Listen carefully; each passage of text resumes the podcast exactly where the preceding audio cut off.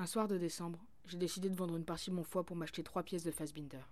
Le Book, Liberté à Brême et Les larmes amères de Petra von Kant. De ces trois lectures, je garderai deux bons souvenirs et un traumatisme. Petra von Kant squatte depuis lors dans le bazar de mon esprit, et ses larmes forment le pataugeoir de mon imaginaire. L'histoire de la pièce est simple. Petra, une femme avide de liberté et d'amour, tombe folle amoureuse de Karine, une femme avide d'argent et d'idolâtrie. Petra adore Karine à en mourir et Karine joue avec Petra. Manipulation, souffrance, haine et dépendance. L'écriture de Fassbinder est un miracle rythmique et Petra est sans doute l'un des plus beaux personnages qu'il m'ait été donné de rencontrer. Tout est tellement juste et tout est tellement beau qu'en parler c'est comme tenter de décrire les couleurs à un aveugle. Cette pièce a déposé son encre dans mon crâne et serait prétentieux de dire que j'en suis sorti indemne.